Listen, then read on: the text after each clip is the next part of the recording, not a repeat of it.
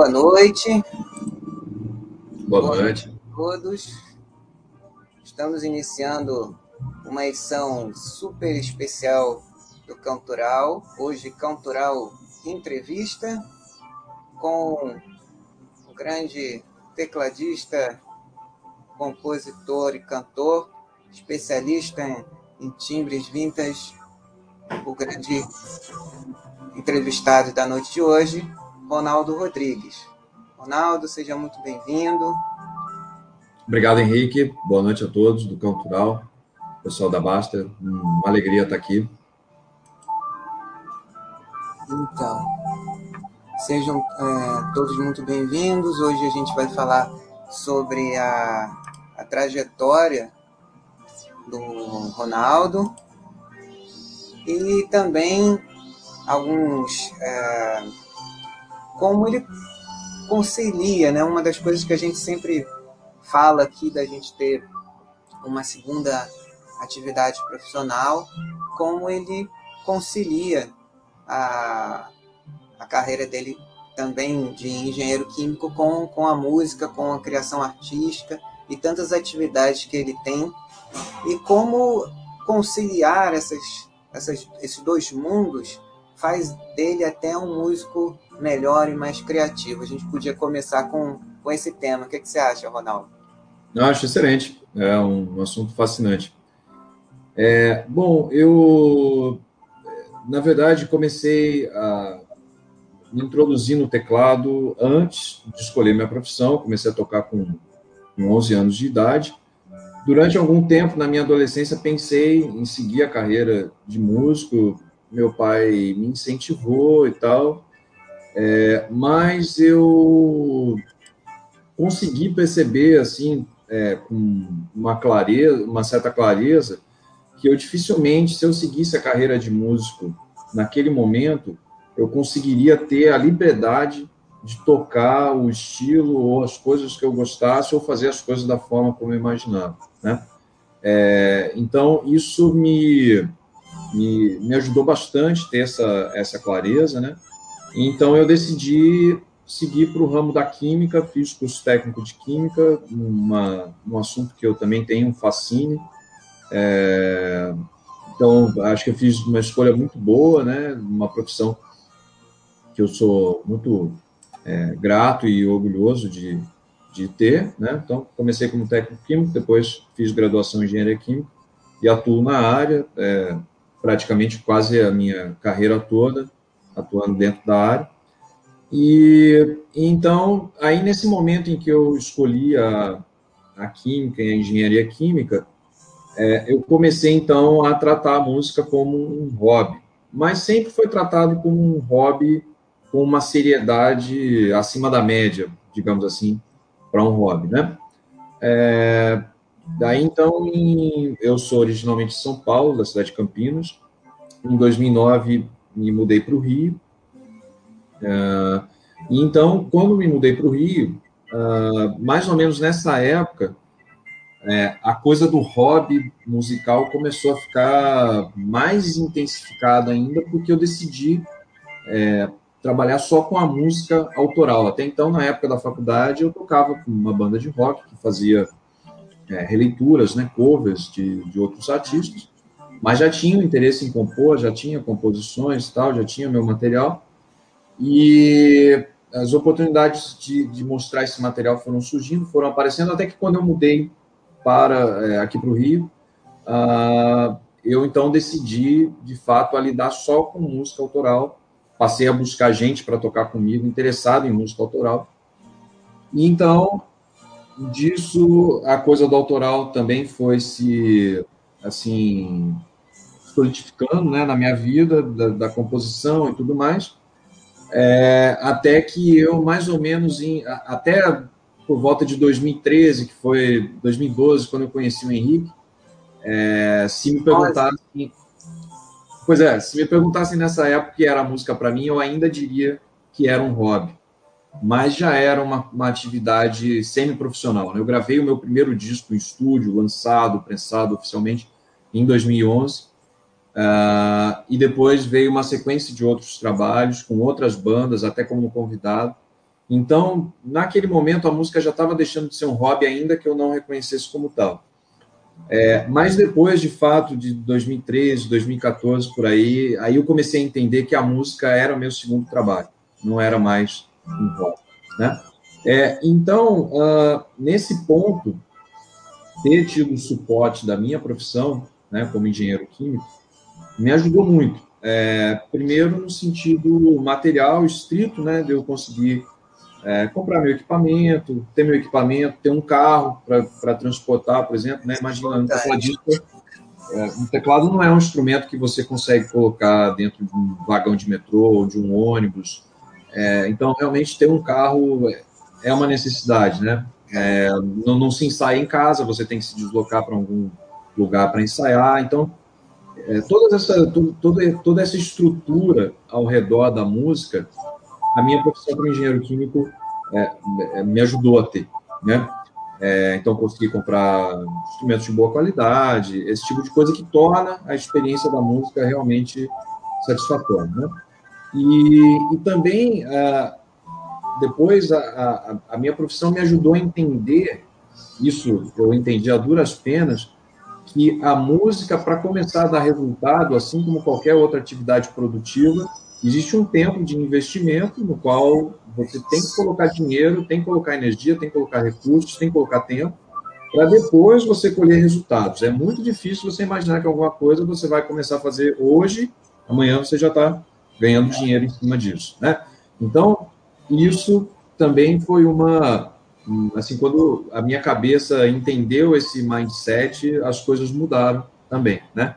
Então, a minha profissão como engenheiro químico me ajudou a fazer, ainda que eu não entendesse exatamente como, me ajudou a fazer esses investimentos que hoje me ajudaram, tem me ajudado a ter um grau de reconhecimento maior, tá conseguindo fazer esse dinheiro ir retornando aos poucos, né, de uma forma ou de outra, dentro da música. É, então, acho que é basicamente isso, né? Depois, como quando, lá por volta mais ou menos de 2016, assim, que eu foi um ano que eu comecei a ter uma produção assim bem intensa, né, com vários lançamentos por ano, quer seja com minhas próprias bandas ou como músico convidado. É, da, da, dali para frente, aí, aí já começa, aí já começa a ser outro problema, que é o problema de como conciliar as duas profissões, né? Então aí aí já entra uma, uma, uma, outra dificuldade, porque os dois trabalhos têm uma escala de demanda de tempo, de demanda de recurso parecido, né? Então, é verdade. É, e aí isso também o conhecimento da engenharia, de, de gerenciamento de, de recursos, de projeto, desse tipo de coisa, tudo, tudo me ajudou, né? É, e tem me ajudado a, a planejar minha carreira, a, a gerenciar minha carreira, a me organizar. Então, eu acho que nesse ponto, é, ainda que seja muito difícil conciliar duas carreiras, uma ajuda bastante a outra, porque, e principalmente sendo coisas bem distintas, né? É, então, uma ajuda, por exemplo, a você dar um refresh na cabeça do outro assunto e às vezes voltar para esse outro assunto com insights diferentes, com ideias mais frescas, mais arejadas, né? É, então, eu acho que eu, eu recomendaria uma experiência desse tipo para outras pessoas, principalmente quem tem dúvida se vai entrar no mercado da música, por exemplo, começar como uma segunda atividade, eu acho que é um, uma boa forma, dá segurança, dá conforto, é, você sente menos a pressão pelo resultado inicialmente, né, porque você tem uma base construída, uma outra profissão, uma ocupação um pouco mais estável, com menos risco, e aí você pode tentar se lançar mais na música, assim, com um pouco mais de liberdade, enfim, eu acho que tem muitas vantagens trabalhar assim. Tem, né? E a, além do, do, desafio que é, né? A, a música, ela, ela, ela, se assemelha muitas vezes a, a um negócio, né? A uma, a uma atividade empreendedora, no mínimo autônoma. Com certeza. E, e isso, é, com certeza, a, a prática né, da, da, da engenharia te deu toda é, todo, todo esse, esse, esse know-how de, de organização, de, de foco, de otimização do tempo, das tarefas, né? E Justamente. É uma é... coisa muito importante, né? E, e também a, a, a, forma, ou talvez, não sei se, se for o caso, né? Mas a, a próprio modo de, de, de pensar da engenharia talvez possa ter, de alguma forma, ajudado também na, na estruturação da, da, da, das composições, da organização é, é, das ideias, né, o que fazer em seguida, né, e, e, como verificar também o resultado, a resposta.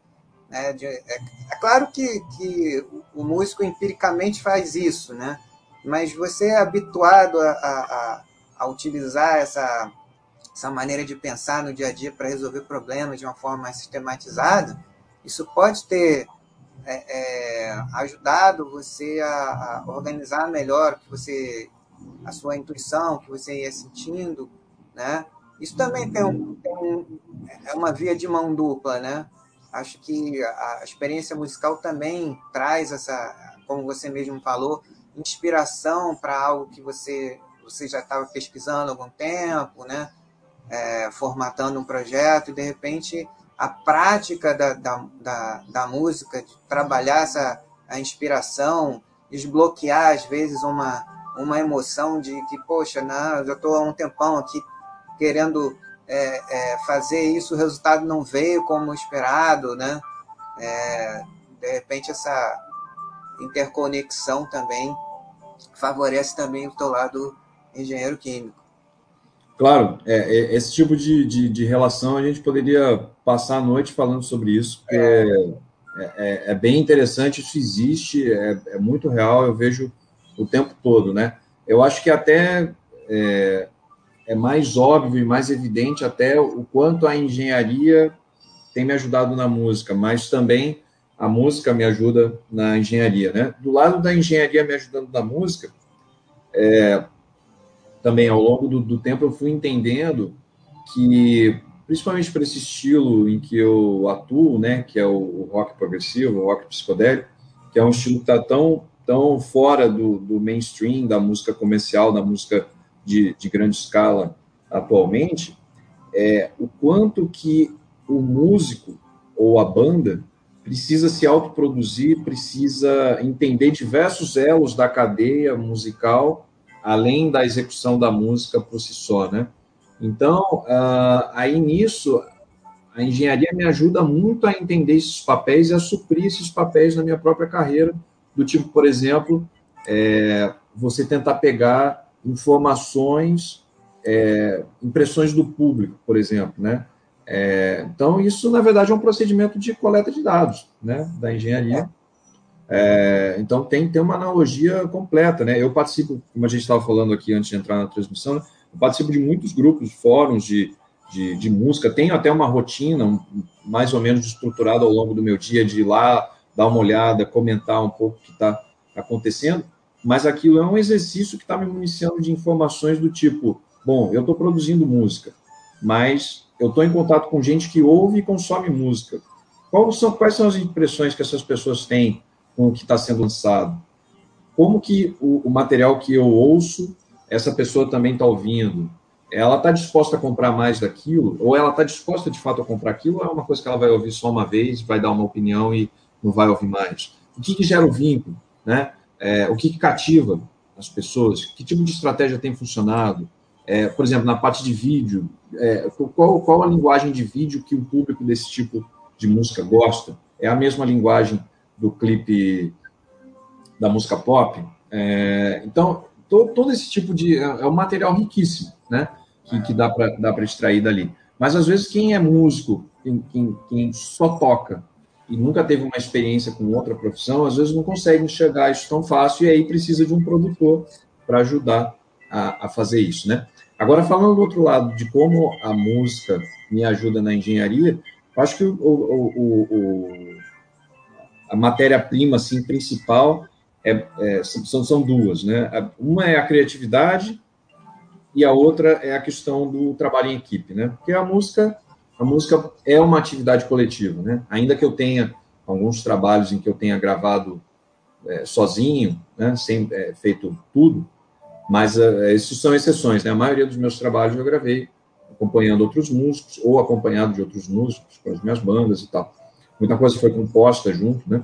Então, uh, esse tipo de, de, de, de convivência, né, de, de, diálogo, quanto a gente tem a aprender com os outros nesse processo de troca, de construção coletiva, é, isso é uma bagagem que a música me traz. E também tem toda, isso aí é muito interessante também, que é toda a psicologia do trabalho em grupo, né? É, do quanto você tem que aprender a negociar, ceder, saber o que, que realmente é importante, no qual você precisa fazer prevalecer a sua opinião, que tipo de, de, de, de é, ofertas você precisa fazer, às vezes, para conseguir um determinado objetivo dentro de um grupo.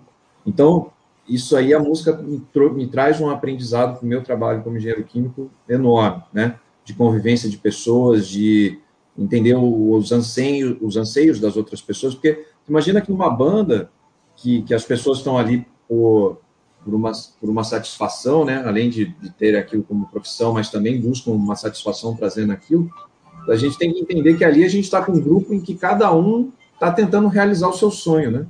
Então, você achar, conseguir um diálogo que gere uma convergência entre cada um realizar o seu sonho, é, é uma coisa muito legal, assim, muito interessante. Difícil, dá conflito, mas é muito legal, né? É, então, também no, no, trabalho como engenharia, as pessoas também estão buscando é, realizações e tudo mais, né? Então, é, isso aí é uma coisa que a música me traz, me traz muito, né? De trabalho em equipe, da convivência com uma equipe que tem um objetivo em comum, produz um resultado em comum, mas tem umas particularidades em cada objetivo, né? É, e o outro ponto da criatividade é muito na questão da solução de problemas também, né? Isso é, da, da, criatividade, por exemplo, às vezes a gente chega num determinado ponto da, de uma composição, por exemplo, ou até da, da, execução, né, durante um ensaio, em que certas coisas se tornam gargalos, é né? um ponto em que todo mundo erra, é difícil de acertar, de encaixar. Então ali você tem que tentar propor maneiras, quer seja de, de, de você entender aquela, aquele trecho da música, ou de você transmitir isso para outro músico na hora de executar, ou então se realmente a coisa é, não vai, tem que tentar contornar, achar uma alternativa.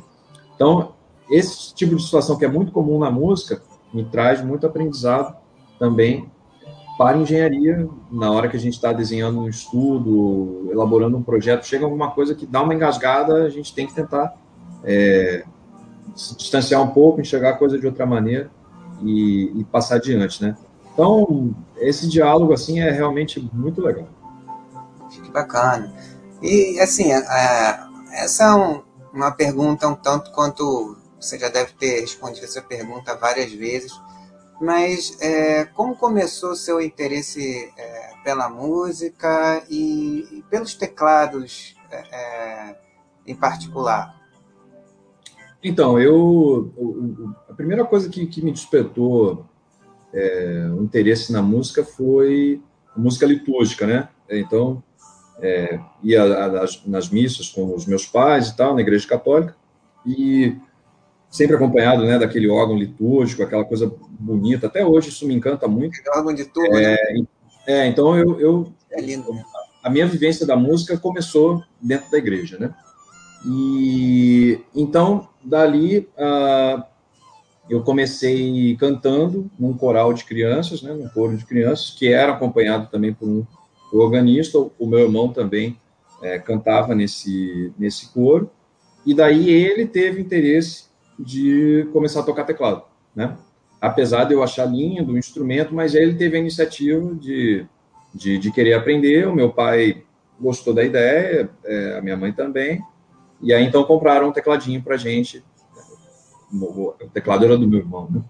Então, ele começou a fazer aula com esse, o organista que acompanhava o coral que a gente cantava.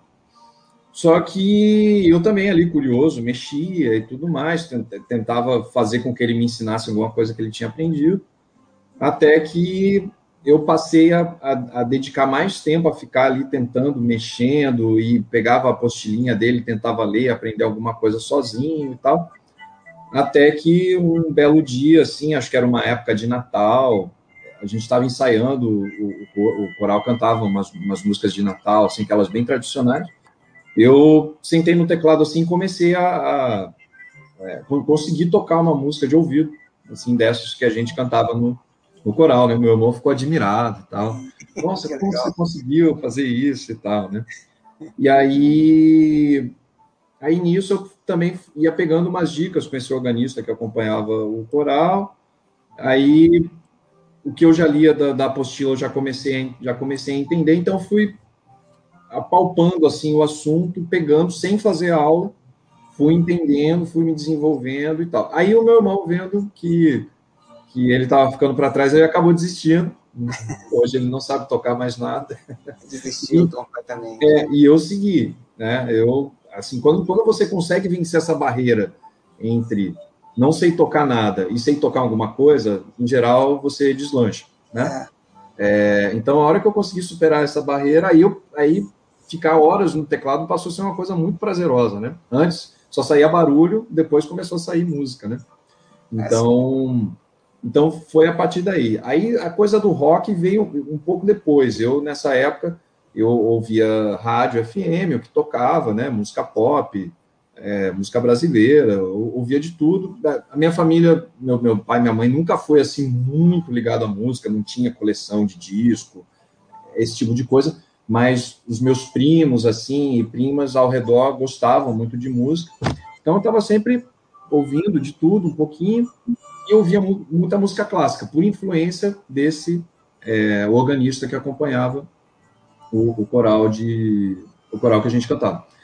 E aí depois a coisa do rock veio um pouco depois, já no, no, no colégio, que aí alguns colegas de escola gostavam e tal, e aí eu para mim tomar também comecei a ouvir, comecei a me inteirar até que em, em 2000, entre 2000 e 2001, um disco do Led Zeppelin caiu na minha mão e aí, aí a coisa aí a coisa degringolou, né? Aí eu, aí eu realmente continuei gostando de música clássica, ouço ainda até hoje, gosto, mas realmente eu me tornei um roqueiro convicto a partir dos 15, 16 anos. Eu, o rock também, né, o que eu ouvi. É, todos esses artistas dessa geração, eles também tiveram essa, essa referência. Né? Pode não ser a principal referência, mas estava no, no, no, ambiente Sim. em que todos eles desenvolveram a, esse, esse estilo que, que nós aqui, né, posso, falar, posso me incluir também, que nós gostamos mais, né, que moldou a, a, o template sonoro de que muitos artistas de hoje, mesmo sem saber se baseiam. Com certeza, né? Imagina se, se hoje se hoje a música erudita, né, é, Beethoven, Mozart, Bach, ainda está no imaginário das pessoas, né, quer seja pela publicidade ou por filmes, por qualquer coisa. Imagina isso na década de 50, onde essa geração toda era criança, né? Muito mais, né?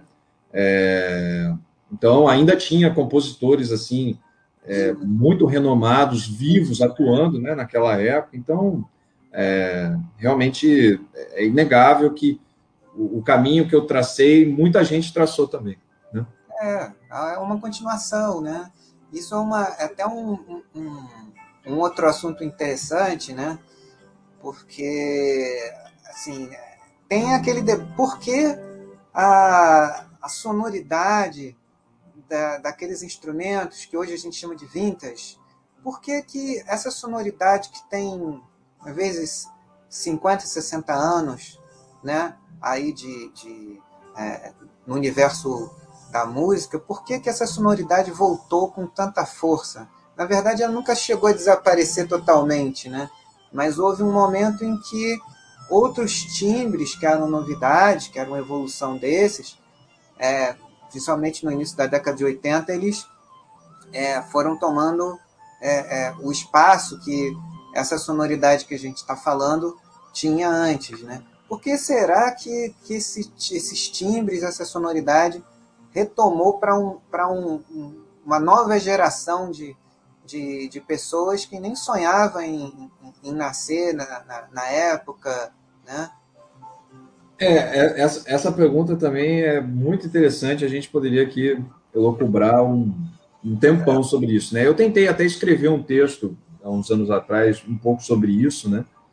contando baseado na minha experiência própria, mas eu ficou um texto muito vago, porque realmente é, é muito difícil de responder isso, né? É, é, também fazendo a analogia entre a engenharia e a música, né? É, diferentemente do, do, do, desenvolvimento de tecnologias no, no setor industrial, é, no, as tecnologias para música ou até para outras para outras artes também, a gente pode Deu uma trava. Ih, Ronaldo, tra travou o som. Voltou agora? Para mim está funcionando. É porque, assim, deu, parece que deu uma, uma parada. Você estava falando da, da parte da... Da tecnologia, a, né? Da tecnologia, no, da aplicação industrial e, e é. da aplicação artística, digamos. Exatamente. Então, na, na a tecnologia voltada para a indústria é uma tecnologia, assim, se a gente for pegar as trajetórias, são trajetórias muito de, de, de substituição, né? Então, você tem uma tecnologia que depois vem uma tecnologia mais avançada que substitui e torna obsoleta aquela anterior, né? Na música, falando especificamente, né, é, isso aconteceu também até um determinado ponto, é, que se a gente pegar, por exemplo, os instrumentos musicais e equipamentos amplificadores, a gente vê que da década de 50, 60, 70, 80, até 90 mais ou menos, isso aconteceu também. Mas depois de 90, passou a existir uma, não mais uma substituição, mas uma sobreposição. Ou seja, o que existia para trás também passou a ser valorizado não mais no sentido de competição entre, ah, isso é mais moderno é, e mais, é, é, mais tecnológico, tem um conteúdo tecnológico maior do que o anterior, logo isso tem uma qualidade maior, né? Então passou a existir muita sobreposição entre equipamento antigo e equipamento novo. Quem estava buscando um som mais contemporâneo trabalhava com equipamento mais moderno, mais novo. Quem estava buscando som é, de uma escola, uma escola musical anterior, pegava esses equipamentos ou tentava é, fazer emulações deles, né? Então, isso, isso o que era uma tendência no, na década de 90 foi se tornando comum, comum, comum, comum, comum para tudo quanto é estilo, né? Então, e, e, hoje existe até inclusive um diálogo muito grande entre coisas gravadas com tecnologias hipermodernas que usam equipamentos é, hiper antigos, né? É, então, eu, eu, eu, eu, tento analisar um pouco a questão por essa ótica, né? Existe uma, uma questão aí que até é filosófica e tal, antropológica, de uma identificação que às vezes alguém pode ter por alguma coisa do passado, né? Não, não se identificar tanto com a cultura corrente, mas com uma corrente cultural anterior, quer seja no vestuário, quer seja no, na música, no tipo de, de arte visual que gosta, de pintura e tudo mais. E então aí rebate isso para a questão da, da tecnologia, dos equipamentos e tudo mais, né? Eu acho que é, é, é, é mais ou menos por aí, assim, né? Para mim, particularmente, eu não sei exatamente como que foi que eu passei a gostar tanto desse tipo de sonoridade é, que remete à década de 60 e 70 no rock.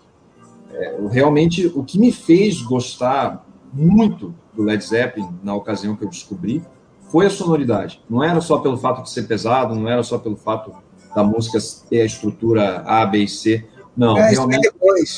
Isso vem depois. A, a, sonoridade foi o que me, me pegou.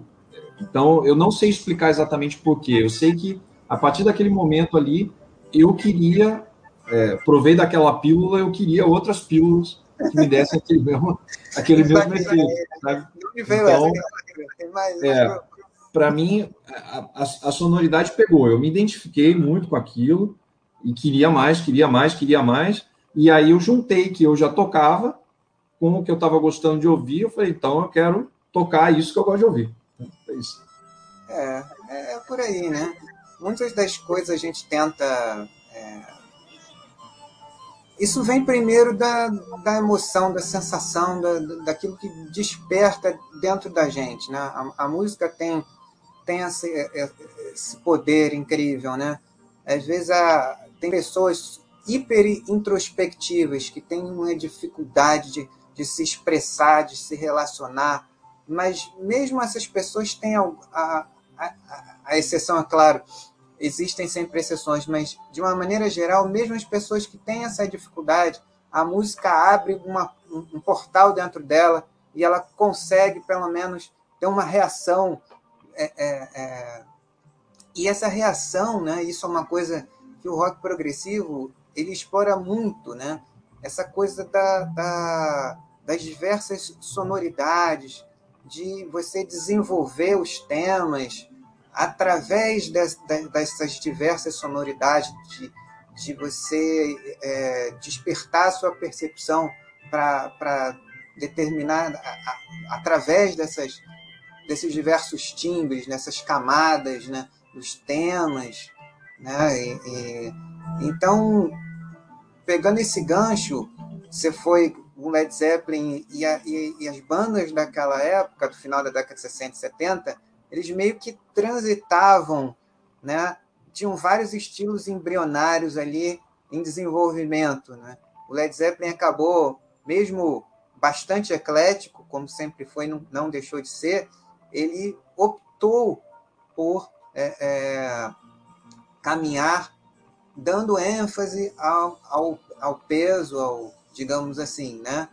É, e outras bandas com as mesmas, é, mesmo período, com as mesmas referências, optaram por enfatizar outros aspectos da sonoridade, mesmo que de vez em quando, né, como alguns, algumas passagens do Genesis que são bastante pesadas até. Né? Sim. Né? E, é, com, com certeza. É, esse, esse período. Isso. É, esse período da, da, da, história do rock, né, que coincide com o, o surgimento da, do Led Zeppelin, uh, foi uma época de, de muita, muita descoberta, de muita experimentação, e, e, e, e o interessante é que o como isso foi, é, apesar de conceitualmente soar assim, bastante sofisticado, a gente falar que é uma época de, de liberdade, de improvisação dentro, do, dentro da música, dentro do rock, né? de expansão dos padrões, né? porque você tinha lá até 66, 67, tinha aquele tabu de, ah, não, a música tem que ter, para tocar no rádio, tem que ter até três minutos, né? É, o, o, álbum tem que estar tá limitado a, a 20 e poucos minutos de cada lado, é, privilegia o compacto e não o álbum. E como que surgiu um conjunto de bandas que, que rompeu com esse padrão e a indústria absorveu é, e, e, promoveu essa, essa, essa mudança, massificou essa, essas propostas né, de, de, de, de, ruptura. Assim. Isso, isso, é, isso é muito interessante. Mas falando ainda desse, desse aspecto conceitual, né, então a coisa começou por ali, é, a partir desse, dessa ideia de, olha, vamos tentar alargar as, as fronteiras da música pop, né, do rock no geral. Os Beatles foram um dos pioneiros que fizeram isso, e fizeram isso de uma forma assim indiscutível, né, estupenda. Uh, e aí, então, de, dessa abertura começou a surgir vários ramos, né? Até que surgiu esse ramo muito grande, que é o chamado rock progressivo, que aí era onde valia tudo. Valia, você podia ser pesado, podia fazer música com um instrumento só, música ou só com violão, ou só com piano, ou música sem bateria, música de bateria, baixo teclado, sem guitarra. Você pode, por exemplo, fazer uma música de 15 minutos, onde cabe tudo ali dentro. Cabe uma parte você ser pesado, outra parte ser suave, uma parte você ser engraçado, é, irônico, outra parte você ser introspectivo. Então, aí realmente, é, é, como você bem colocou nessa questão das camadas e das sonoridades, e aí uma coisa tem relação a outra, com a outra, né? Justamente você precisa, para conseguir oferecer para o ouvinte esse conjunto de sensações, de, é, diferentes dentro ou de uma mesma música ou, ou de, um, de, um, mesmo álbum, você precisa ter uma variedade de instrumentos, de efeitos, de teclados grande para conseguir oferecer isso, né? Então aí acaba acaba virando é, uma banda se transforma numa pequena orquestra, né? Assim como você tem a sessão lá dos, dos instrumentos de sopro de madeira, tem é, que dá uma sensação na música. a outra seção de instrumentos de sopro de metal, a seção da percussão, dos violoncelos, dos violinos, é, dos baixos. Então, tudo, todo, esse, todo esse conceito, essa ideia foi transportado para dentro das bandas com as tecnologias que estavam sendo desenvolvidas na época, estudadas, os equipamentos, a, melhoria dos amplificadores, do sistema de amplificação, microfonação, tudo isso. Então, é, quando eu fui entrando nesse meio e descobrindo tudo isso, isso aí foi só enriquecendo a experiência de ouvir uma coisa que já era prazerosa. E aí a gente descobre que por trás tem um conceito tão legal, tão amplo, tão fantástico, do qual não só a gente pode ouvir, como sendo músico pode fazer parte dele também. Então, aí é satisfação garantida. É verdade. É, fala também, é, eu já li alguns textos seus é, sobre música, né? Que são como a gente pôde perceber aqui na, na, na, os amigos que pela conversa, né? A, a pesquisa que, que, o, que o Ronaldo tem, né? É, é, de ir a fundo no que está por trás, qual era a, ambientação, né? É, chegou até a comentar aquela período dos compactos, né? Tudo isso é, é, resumidamente, tinha a ver também com, com o suporte que, que, a, que a indústria poderia, tinha condição de distribuir na época, né, dos singles, da, da transição dos singles para o LP, né, o, foi geralmente o, o, LP, acho que começou é, como formato no, no, justamente nesse período da década de 60, mas ainda não tinha como produzir em escala para atender a, a, ao mercado consumidor, né?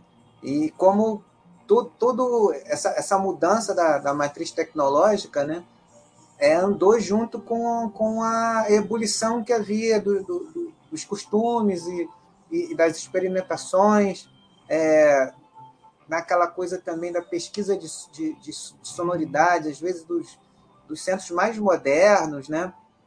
Na, até da parte erudita, erudita mesmo, a música eletroacústica, e depois surgiram os sintetizadores, que aí depois o Ronaldo pode falar um pouco mais, que essa também é uma área que ele domina bastante.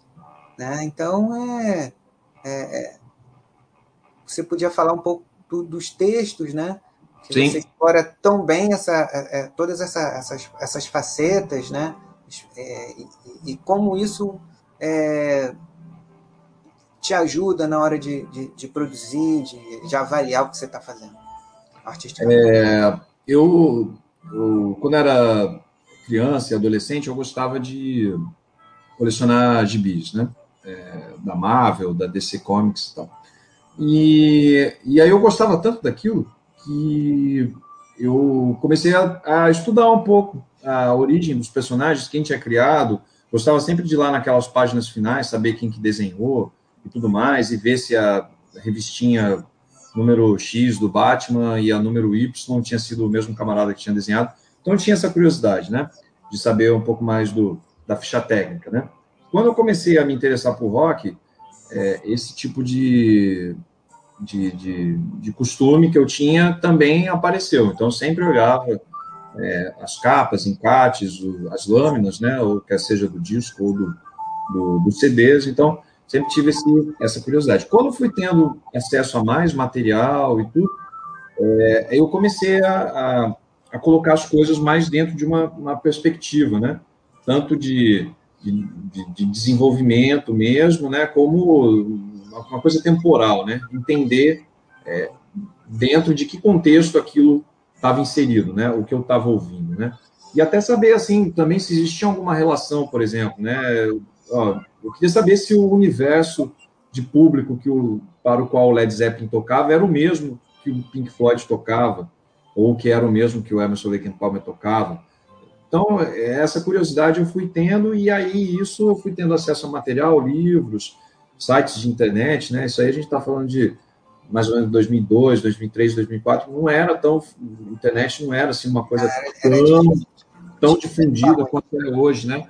Mas eu consegui é, chegar a um pouco de, de, de, informação, com alguma dedução também, fui entendendo. E, e aí, então, em 2005, eu já tinha assim uma, uma bagagem bem razoável de, de conhecimento. Eu fui convidado para participar de um blog, que era um daqueles blogs que, que disponibilizavam assim material para ser baixado, né? É, eu colaborava com um blog daqueles, de, de rock dos anos 70, é, mas eu sempre tentava colocar, além do, do material, é, alguma coisa relacionada à, à, trajetória da banda. Né? Então, nisso aí eu fui também é, buscando informação, garimpando e tudo mais.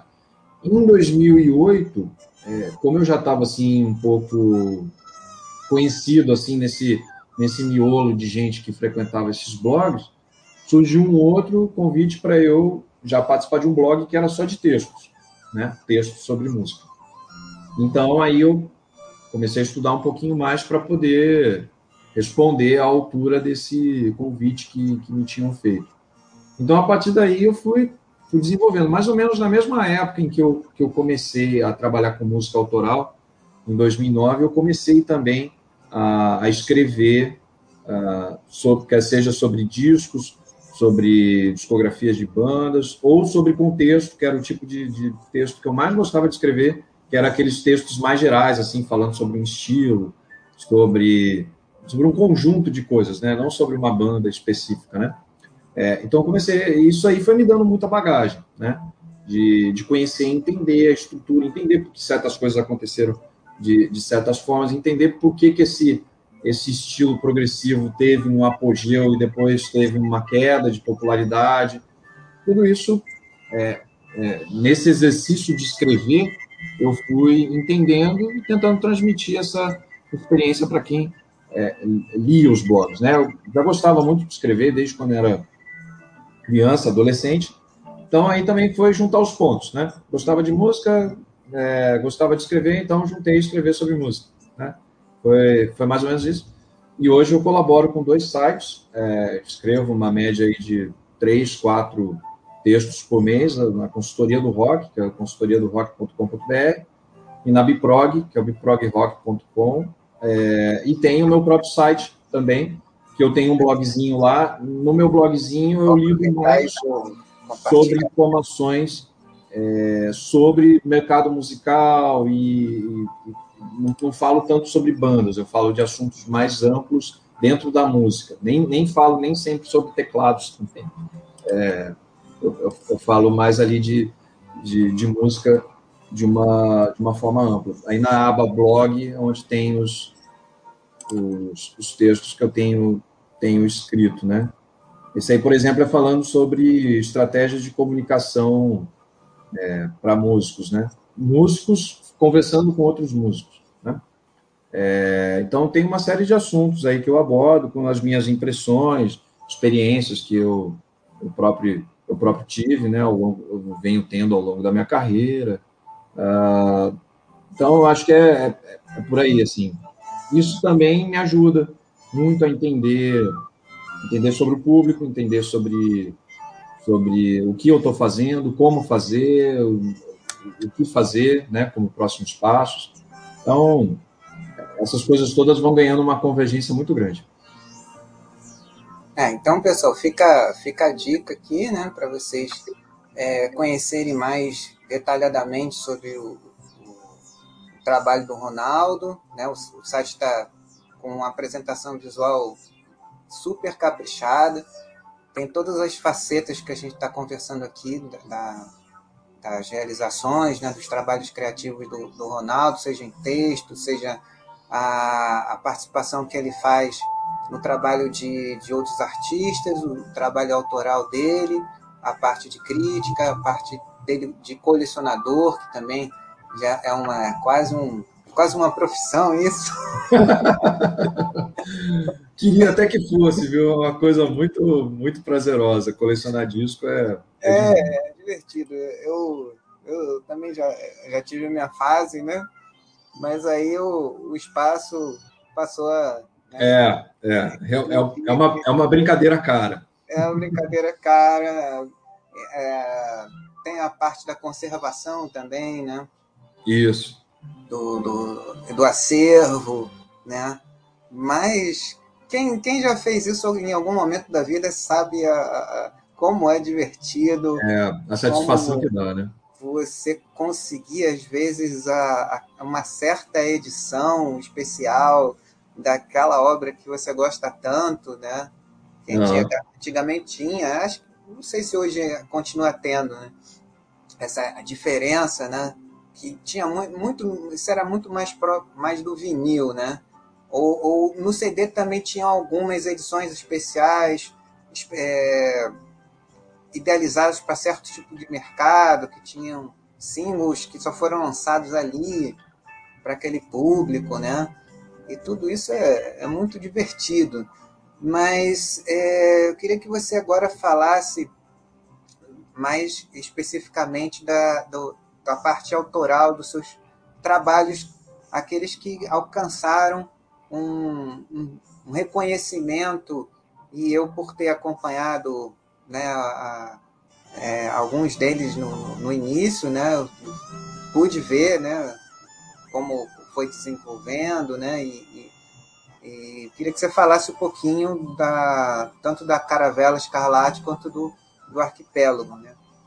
Vamos lá. É, então, eu esse, esses dois grupos, né, que eu que continuam ativos, né, que eu mantenho, são dois grupos de rock progressivo, e apesar de serem do mesmo estilo, são grupos é, bem diferentes entre si, né, quer sejam na formação, quer seja na, no, no repertório, um pouco no estilo também, né, nos subestilos, né, é, então são dois grupos que eu formei aqui no Rio, uh, com músicos daqui, gente que se tornou minha amiga e tal, uh, os dois foram formados mais ou menos na mesma época e, e tem uma, uma, uma, historinha interessante entre eles, né?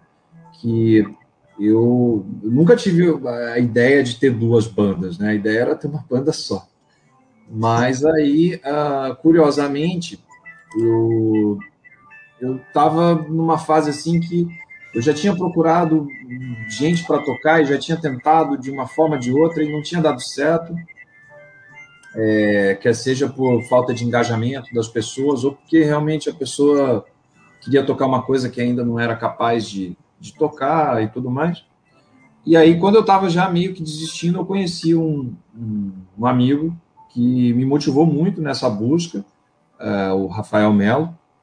E ele, então a gente ia lá, era só bateria e teclado. Ele era baterista tocando teclado e a gente ensaiava, ensaiava, ensaiava, ensaiava é, se divertia pra caramba e tal, na expectativa de conseguir outros músicos para tocar. E aí eu, é, numa conversa com o Cláudio Fonzi, que é uma figura bem conhecida do, rock progressivo aqui no Rio, né? Produtor, ele é colecionador de discos, lojista, de, tem uma loja de discos. É, ele, sabendo, sabendo que eu estava procurando gente para tocar, ele me indicou, um amigo, ele falou, oh, encontrei com um camarada que fazia muito tempo que eu não via, que tá querendo, já tocou rock progressivo e tá querendo voltar a tocar. Ele toca baixo, toca guitarra, toca tudo, canta. O cara é fera. Aí ele no, nos botou em contato, né? Esse, é, esse amigo é o Davi Paiva. E aí, então, quando eu, quando eu, quando eu, então, o Cláudio nos colocou em contato, a minha ideia era de que o Davi ia se juntar ao time que eu estava formando com o Rafael. Mas o Davi tinha na cabeça, talvez pela, pela forma como o Cláudio falou para ele, de que eu ia entrar na banda dele. E ele já tinha um baterista também. Né? Então aí a gente ficou no impasse, né? De quem entra na banda de quem e tudo mais, como é que fica. Eu não queria deixar de, de trabalhar com o Rafael, né? naquela ocasião, e o, e o, Davi também não queria deixar de trabalhar com o baterista que estava tocando com ele na época. Então a saída foi a gente formar duas bandas, né? Então eu tocaria com, com o Davi na, na banda dele, que é a Caravela Escalate, qual a gente toca junto até hoje, e formaria a outra banda, que viria a ser o Arquipélago, é, que eu trabalharia com o Rafael. Então, também, outra coisa que gerou essa, essa questão aí da gente ter duas bandas. O Davi já tinha um repertório, é, ele já tinha muitas composições, a banda já tinha existido anos atrás, mesmo sem conseguir gravar nada oficialmente. Então ele já tinha muita música, ele já tinha um repertório estruturado. e eu já tinha minhas composições é, e queria trabalhar com elas, né? Então aí a gente decidiu fazer dessa forma. Na Caravela a gente trabalharia com o repertório que ele já tinha e o que a gente viesse a fazer junto. E no Arquipélago eu trabalharia com o meu material e o que eu formasse com é, a, a galera que, que veio a, a formar o Arquipélago. Né? Na época, nessa época em que teve essa cisão, o, o nem se chamava Arquipélago ainda. A gente, o primeiro nome da banda foi Aura. Aí depois, quando o Rafael já saiu, que a gente é, rebatizou para Arquipélago. Então aí, a, a, aí cada banda seguiu a sua, a sua trajetória, e eu sendo membro comum da, das duas bandas. É, outra curiosidade que tem também é que tanto o Arquipélago quanto a Caravela gravaram o primeiro disco no mesmo ano, apesar da Caravela ter feito muito, muitos outros shows antes do disco, o Arquipélago ficou muito tempo ensaiando, a gente conseguindo estabilizar uma formação para a banda, etc e tal. E a Caravela já saiu já tocando para rua e tal, mas o primeiro disco das duas bandas saiu em 2016. É, então, e, e, aí a Caravela no ano seguinte gravou um outro disco, o, o segundo álbum.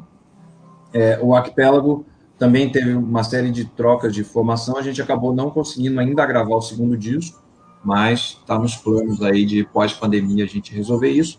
E a Caravela Escalate, em paralelo, está gravando um terceiro disco. Então, as duas bandas existem, já tocaram juntas várias vezes, é, dividindo é, palco.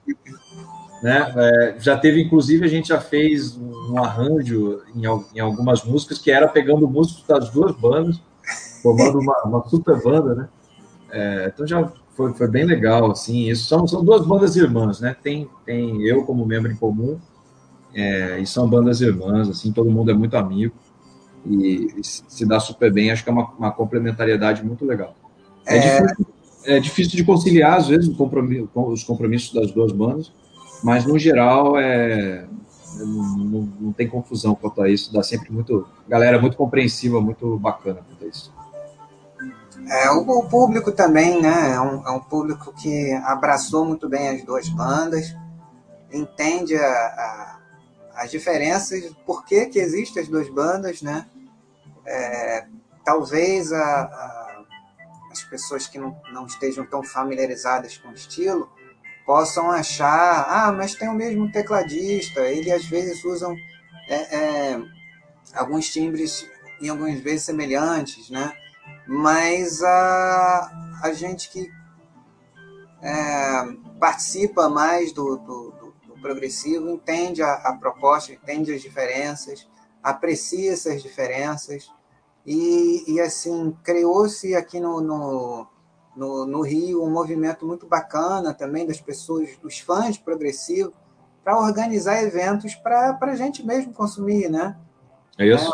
É um movimento que as bandas fizeram, né? A cena carioca do rock progressivo, foi um movimento bem bacana, que, que, que o Ronaldo participou ativamente, né? Todas as bandas que, que tocavam é, é, faziam shows, né?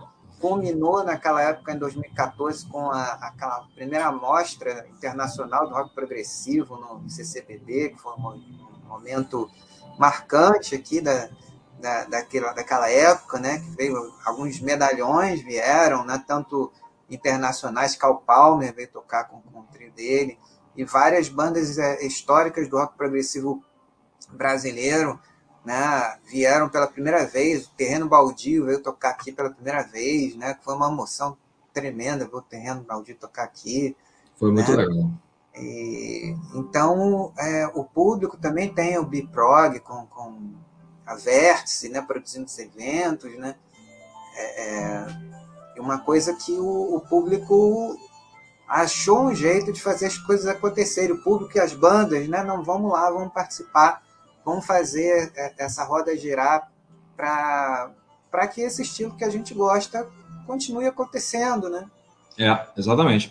Uh, eu eu né, participei é, bastante disso e, e deu, deu para perceber assim enquanto as pessoas entenderam que, que esse estilo, né, como ele não, não é assim extremamente popular e tal, realmente a gente tem que se autoproduzir, né? A gente tem que arregaçar as mangas e fazer mais do que só tocar. Né? A gente tem que ir atrás de entender como se relacionar com os, com as casas de shows, espaços culturais, como conseguir acessar esses, esses locais, como conseguir fazer uma produção que viabilize uma estrutura confortável para as pessoas assistirem, confortável também para os músicos se apresentarem, eventualmente conseguir remunerar as pessoas de alguma forma, ainda que, que não no nível desejado, mas conseguir fazer essa roda girar assim, não só no idealismo, né, mas, mas assim com o pé no chão, né, de uma forma racional. A gente sabe que ninguém tem dinheiro para ficar jogando pela janela,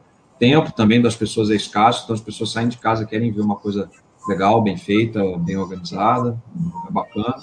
Então, é, é, é, tudo isso, tudo isso vem de, de é, muito aprendizado, né? É, um, um, detalhe que eu esqueci de falar também sobre a diferença das duas bandas é que no Arquipélago a gente tem guitarrista fixo e na Caravela não.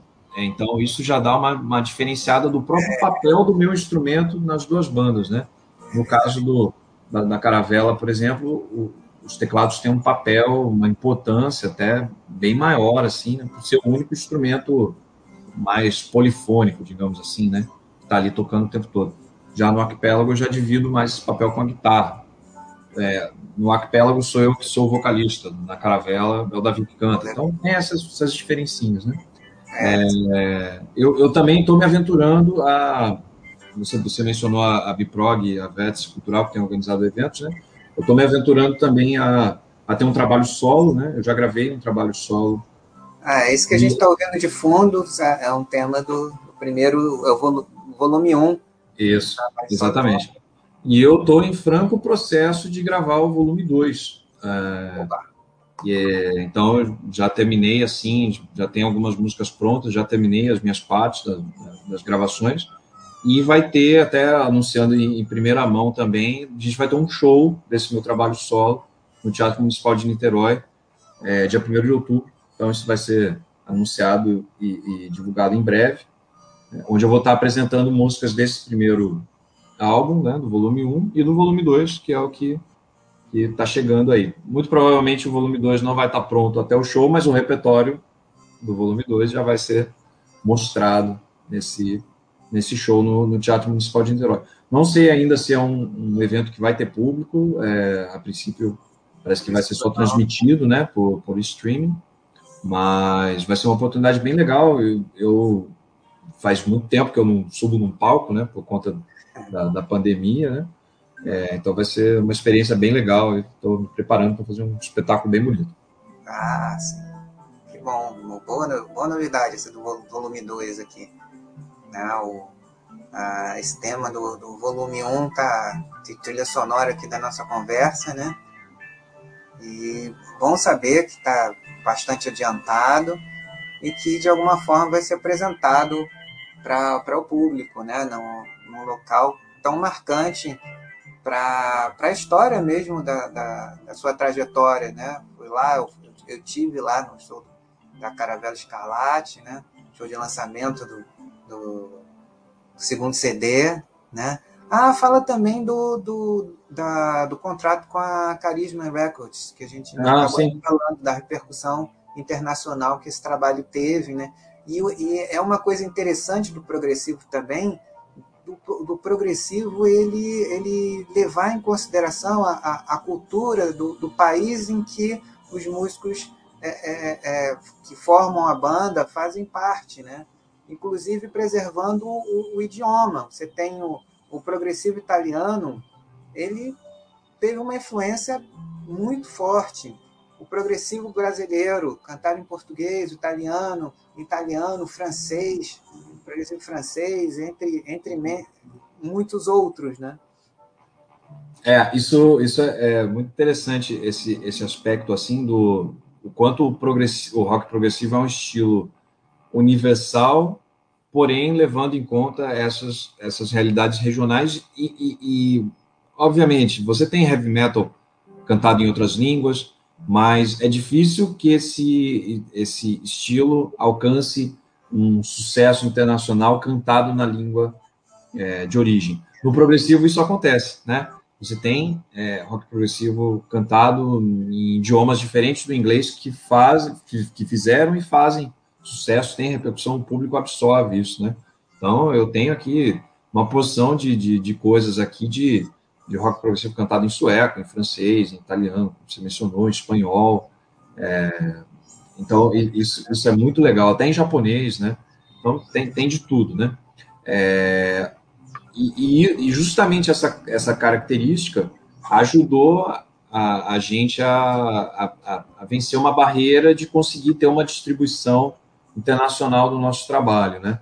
É, justamente por não haver essa, essa barreira da língua, que a gente conseguiu acionar. Eu, eu, na época que o disco saiu, o segundo disco, eu comecei a juntar uma série de contatos de, de, de selos especializados em rock progressivo né, ao redor do mundo e mandei para alguns e aí tive a felicidade do, do, nosso material ser bem recebido lá na Carisma Records, que é um selo da Noruega, que tinha trabalha com várias bandas lá da Noruega é, e nunca tinha trabalhado com uma banda é, americana, né? Não digo nem só da América do Sul, mas da, das Américas, né? Só tinha trabalhado com bandas é, europeias até então. Então eles gostaram do nosso material, se interessaram. A gente teve uma, uma negociação assim que levou alguns alguns meses, né?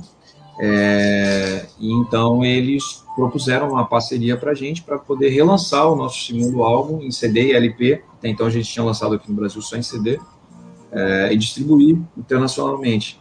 Então isso aí fez o nome da banda ficar bem mais conhecido do que o nosso clubinho aqui no, no Brasil, né? Então a gente conseguiu acessar clubinhos de, de fãs de progressivo em outros países também.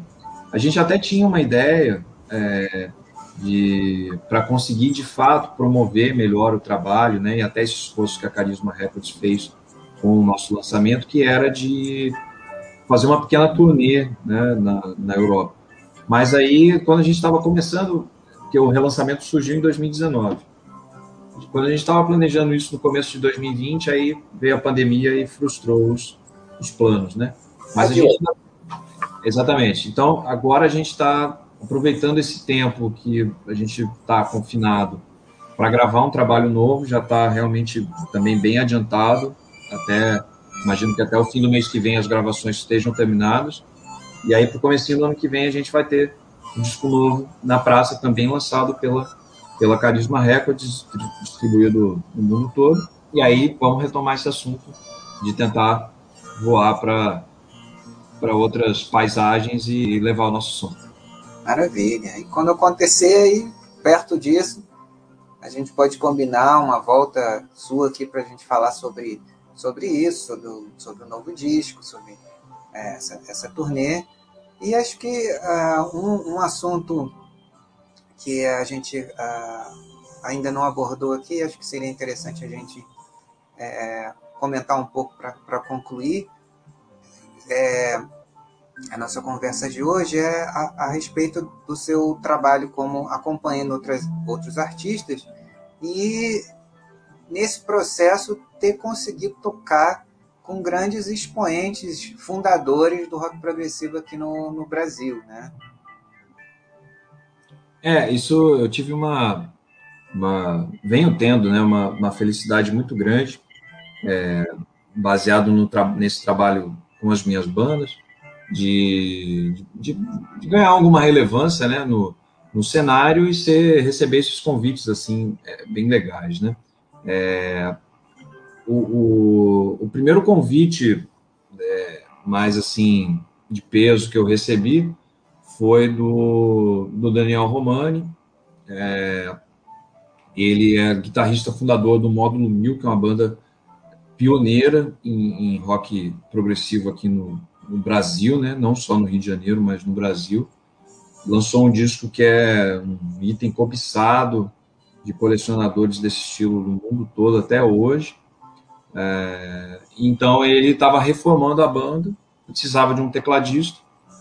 Não sei bem como me descobriu, me acessou e eu fiquei muito é, lisonjeado com, com o convite, aceitei. A gente tocou junto por cerca de um ano, fizemos alguns shows, mas ele infelizmente ele tinha um câncer já em estágio avançado, veio a falecer em 2014, e então eu projeto não, não continuou, né?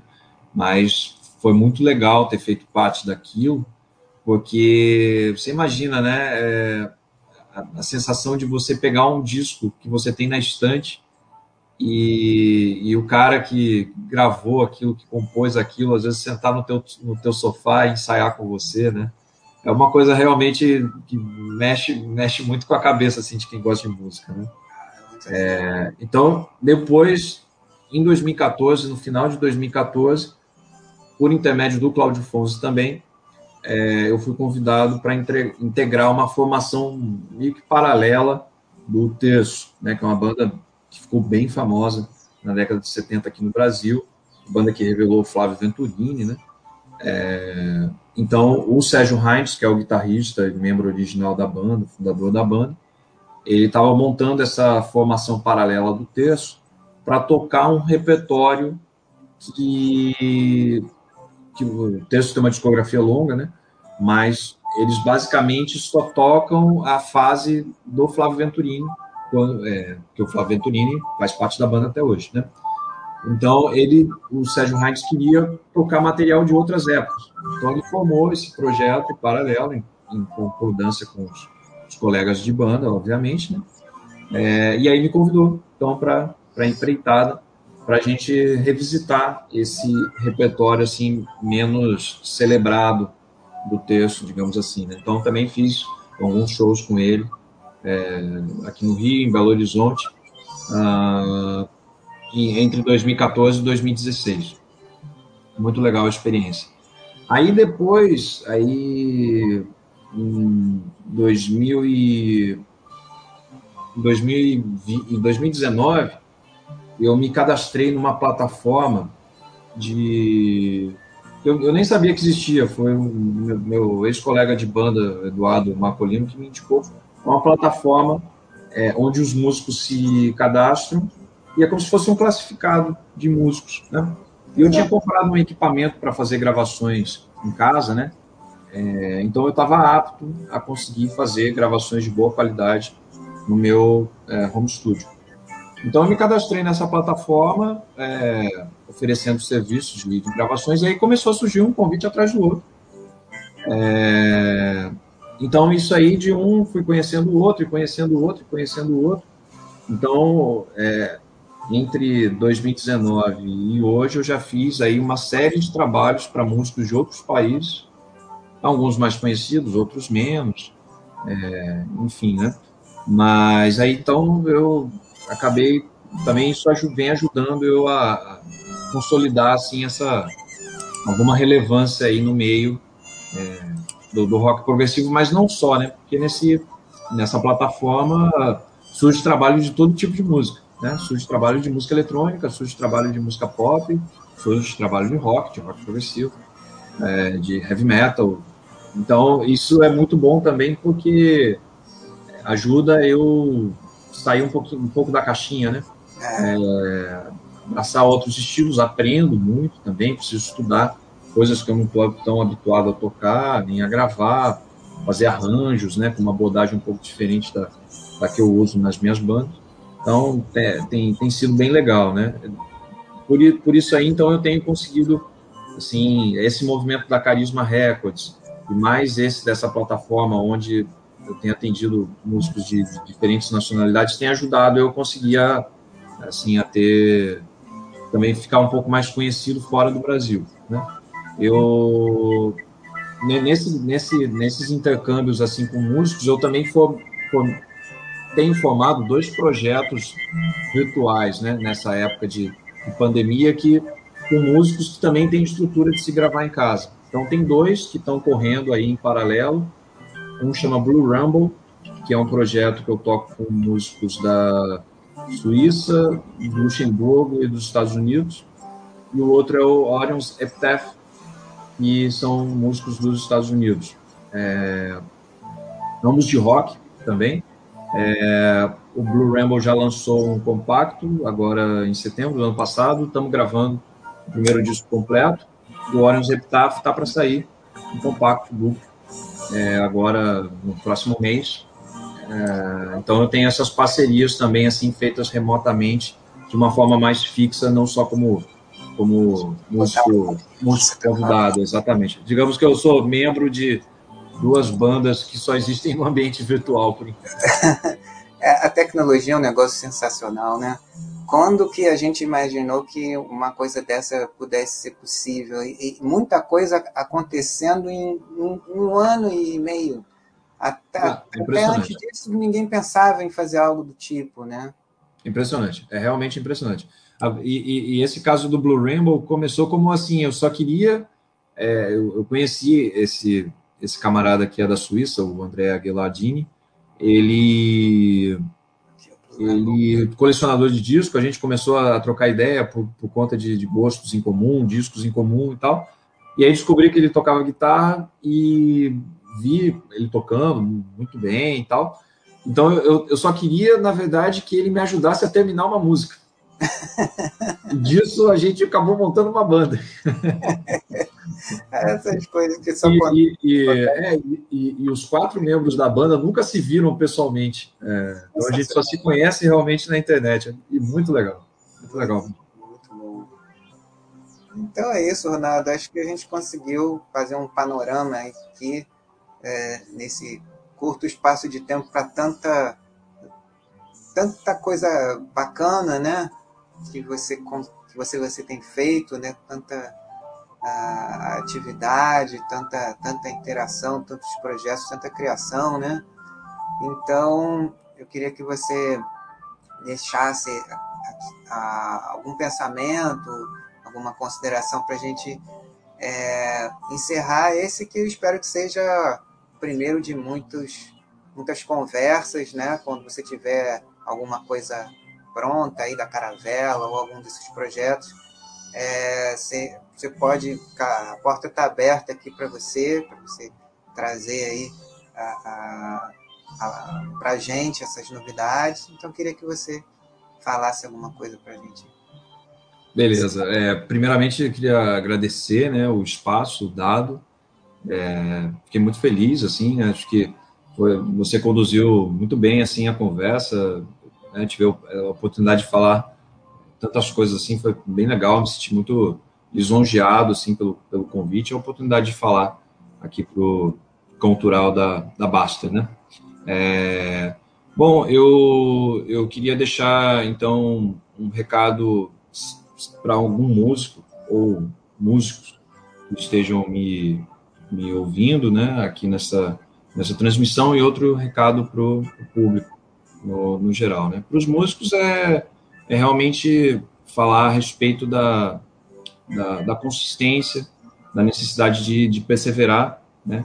É, eventualmente, a, o contexto, a situação mostra para a gente caminhos, é, tem hora que a gente precisa insistir em coisas que são difíceis mesmo, mas tem hora também que o contexto mostra que a gente está seguindo a, a, direção errada e a gente precisa, às vezes, diversificar, é, tentar uma outra, uma outra abordagem e insistir, insistir bastante, trabalhar, trabalhar firme, que o resultado vem, né? Eu comecei como um robista, despretensioso, e hoje eu posso dizer que, que eu tenho uma carreira musical, né? Tenho aí 14 discos gravados já, outros a caminho.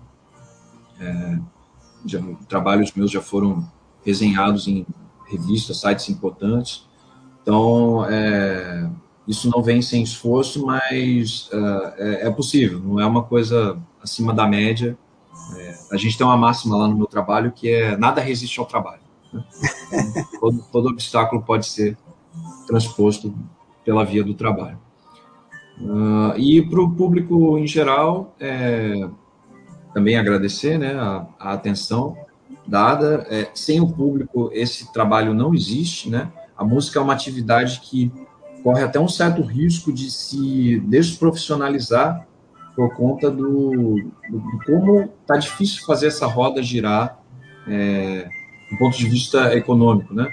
Existe uma concorrência enorme entre, dos músicos com outros músicos, né? Muita gente toca, é, os profissionais competem com os robistas, ah, o, muitos estilos não estão na crista da onda, é, a questão do, dos espaços é difícil, é, o comércio de música como, uma, como mídia física hoje está muito restrito ao ambiente dos colecionadores, o streaming não remunera é, adequadamente, né? Então, existe assim uma série de desafios que, na verdade, dependem de um, é, de um interesse do público, né? Obviamente que esse interesse do público não deve surgir só por uma coisa só porque eu estou pedindo, né? O interesse deve existir por uma abertura de você conhecer um trabalho novo, uma música nova, que vai te agradar e vai te fazer pensar em consumir essa música. É, o consumo depende da qualidade, mas também depende de, é, de, de, um, de, uma certa abertura de estar exposto àquele material, né?